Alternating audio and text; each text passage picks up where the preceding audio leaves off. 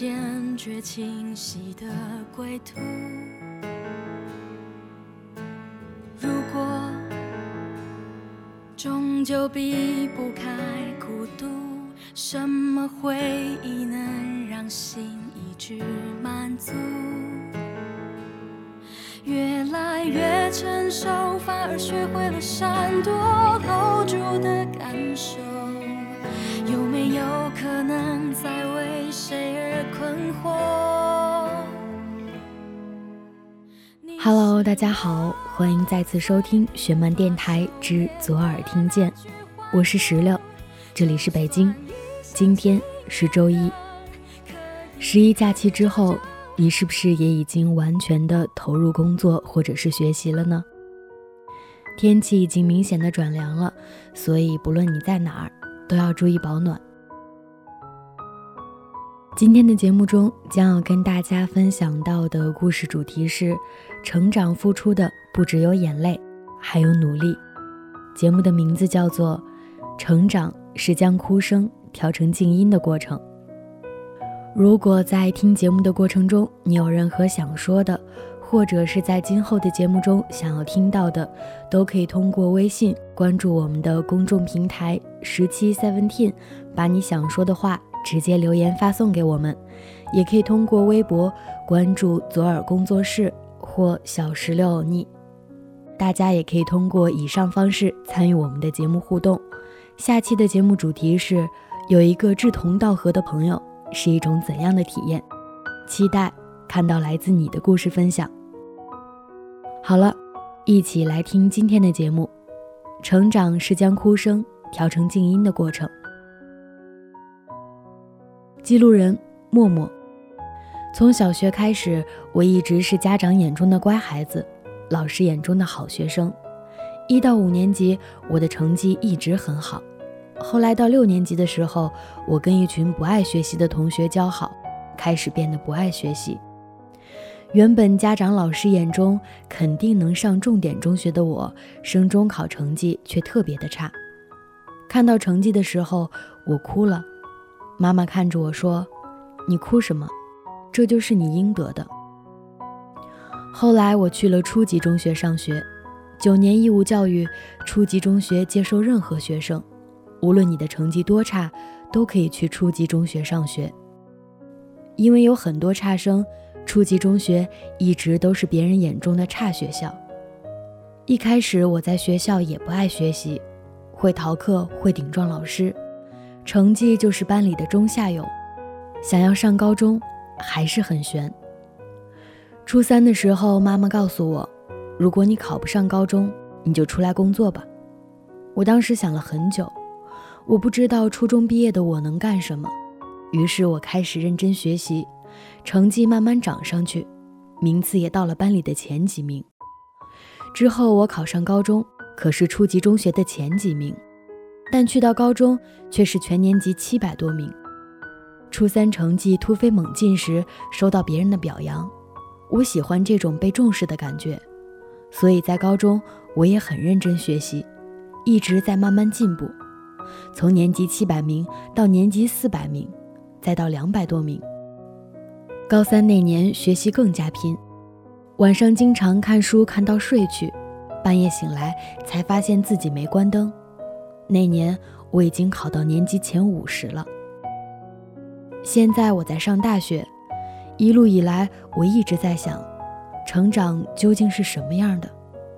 可在我还没想明白之前，我早已经成长了。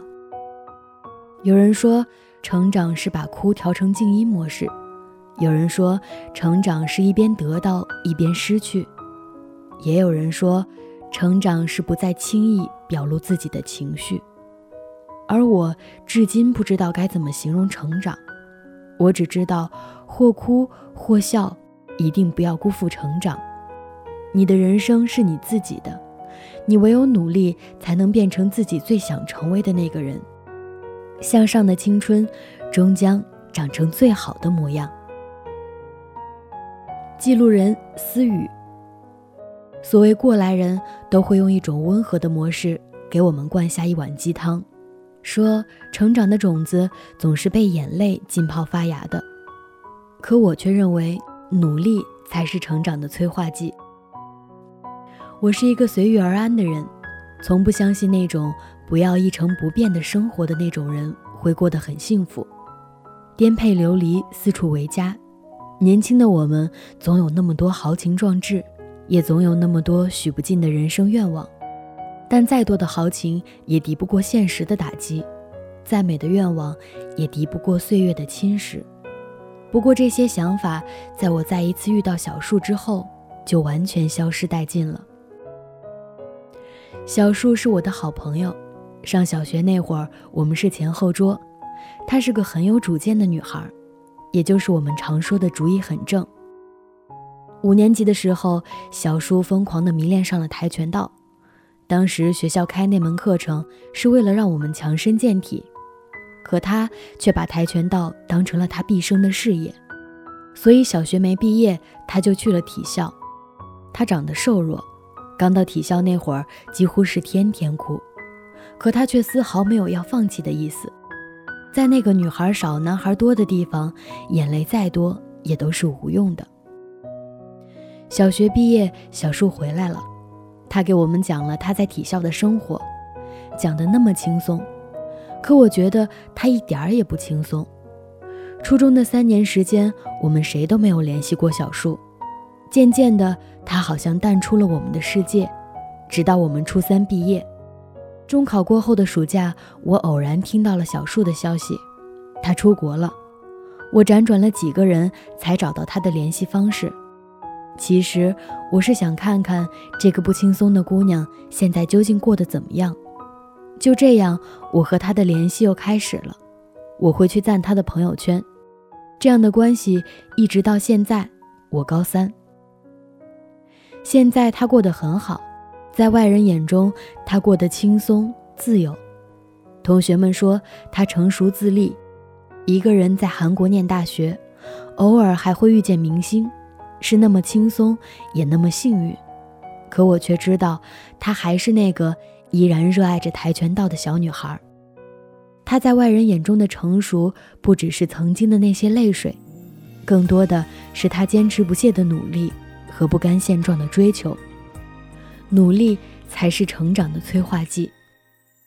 离开了眷恋旋转木马，还带着年少的七色梦吗？扎起的马尾都打散了呀，突然发现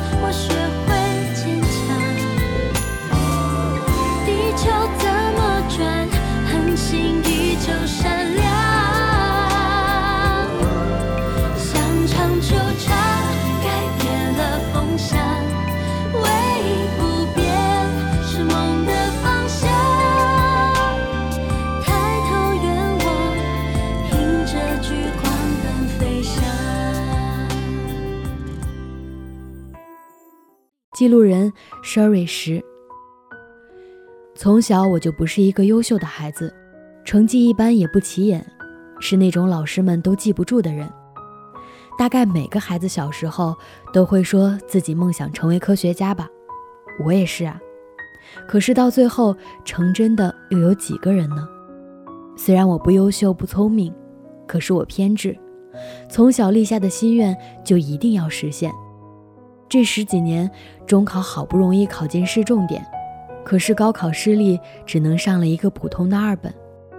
两年前考研，拼了命，仅以高出分数线三分的优势进了一所二幺幺。现在我研三，在申请博士，在一步一步努力实现当初的梦想。说实话，真的很难熬。这十几年，太多眼泪，太多汗水，沮丧过。也想过放弃，每当这个时候，我总会想到一句话：当你想放弃的时候，想想自己为什么坚持到了现在。是啊，十几年都过来了，还怕再坚守这一段时间吗？最近也是因为实验的问题很煎熬，理工科真的不好念。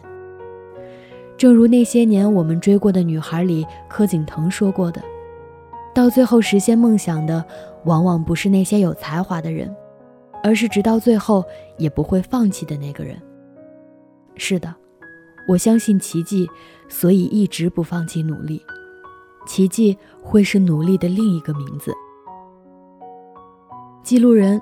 阿莫西林，四年前，我提着行李坐上开往广州的大巴，深夜的车缓缓地在高速路上行驶，身后是渐行渐远的故乡，回不回头，都留下了乡愁。我没有像大多数人一样，或激动或兴奋地一本正经地迎接如期而至的大学时光，哪怕过去再久，我仍然记得那天在家吃午饭。同学打电话来告诉我高考成绩，妈妈嘴里的肉嚼了几下，突然停住了，但她什么都没有说，只是示意我要把汤喝完。我宁愿他像以前一样责怪我为什么不考好一点。上了大学，军训将我的日子不断往前推，虽然这是一段很多人都不愿回忆起的所谓辛苦的记忆，但这四年来，我觉得那段时间忙碌。且快乐。后来我学会了逃课，躲在宿舍看剧，装病在宿舍睡觉，早退去食堂吃饭，考试作弊，日子得过且过，越活越颓废。理想中的大学已经与我背道而驰，只剩下麻木的我，没有当日的热血。大二下学期计划着暑期去云南给一个长辈摘松茸，所以要好好存钱。在网上找了好多份兼职，有站在地铁口给学生家长发放学英语的传单，从早到晚吹着冷风，忍着路人的漠视，最后在拿到几十块钱的那一瞬间，还能心满意足地笑出声来。还有忽视法律法规，听信别人的谗言，拿自己的身份证去工商银行办卡，幸好后来把银行卡注销了。钱在那段时间。变得特别重要。为了钱，我失去了太多作为一个大学生应有的理性。大三，我又找了两份兼职，一份是家教，每天下午五点到八点辅导小学生作业，五十块；一份是华为手机暗访员，一家店六十块。每个月底，我的银行卡稳稳多出一千块。我告诉自己，这都是暂时的。大学的最后一个暑假，我去了重庆，一个经济不落后于广州的城市。我想融入到这个城市，于是找了份为期十五天的小学语文老师的工作。由于我住的地方离辅导机构很远，我每天早上五点多起床，早上第一班车还没开，踩着泛白的天色和路边还未关掉的路灯，啃着面包，屁颠屁颠地往轻轨站跑。跟大多数早起上班的人别无两样，偶尔看报，偶尔打瞌睡，偶尔听歌，偶尔也看着窗外的风景发呆。中午回到家已经是下午一点多，随便吃点东西就开始备课批改作文，直到夜色渐浓。我今年大四，即将走进曾经被别人说的犹如战场般互相厮杀或暗算的社会，但我无所畏惧。过去的经历也许并没有教给我太多如何更好的应对职场的套路，只告诉了我一个道理：上天不会辜负任何一颗努力拼尽全力的心。也许你也会有某次挫败，但这个过程和结果不会没有意义。惊喜总会在你最不经意的时候出现，以你看得到的或者看不到的方式。这些经历得到的酬报，眼看微不足道。但却告诉了自己，只要我四肢健全，只要我愿意付出，就不会饿死。所以，人千万不要懒惰，不要心存侥幸，不要总想着以后依仗谁过好这一生。在没有足够多的钱之前，钱真的很重要。没有钱，没有朝九晚五的工作，我要用什么去实现浪迹天涯的梦呢？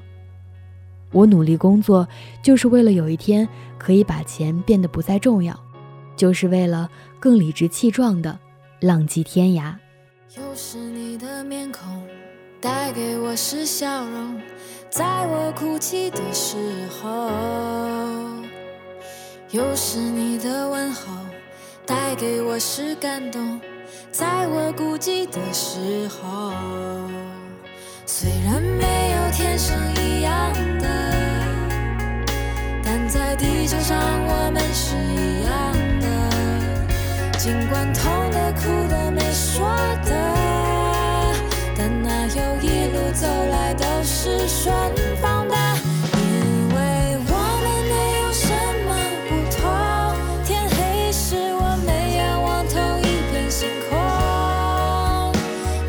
追求和付出，哪来的成功？谁说我们一定要走别人的路？谁说辉煌背后没有痛苦？只要为了梦想不服输，再苦也不停止。故事分享完了，你的成长是否也跟这些讲故事的人有着共同的经历呢？特别喜欢这些故事中的一句话：“你的人生是你自己的，你唯有努力，才能变成自己最想成为的那个人。向上的青春，终将成长为最好的模样。”好了，今天的节目到这儿就结束了。下周一的故事分享主题是：有一个志同道合的朋友是一种怎样的体验？欢迎大家通过微信关注我们的公众平台十七 Seventeen，把你的故事留言分享给我们。当然，也可以通过微博关注左耳工作室或小石榴欧尼。我们下期节目再见，拜拜。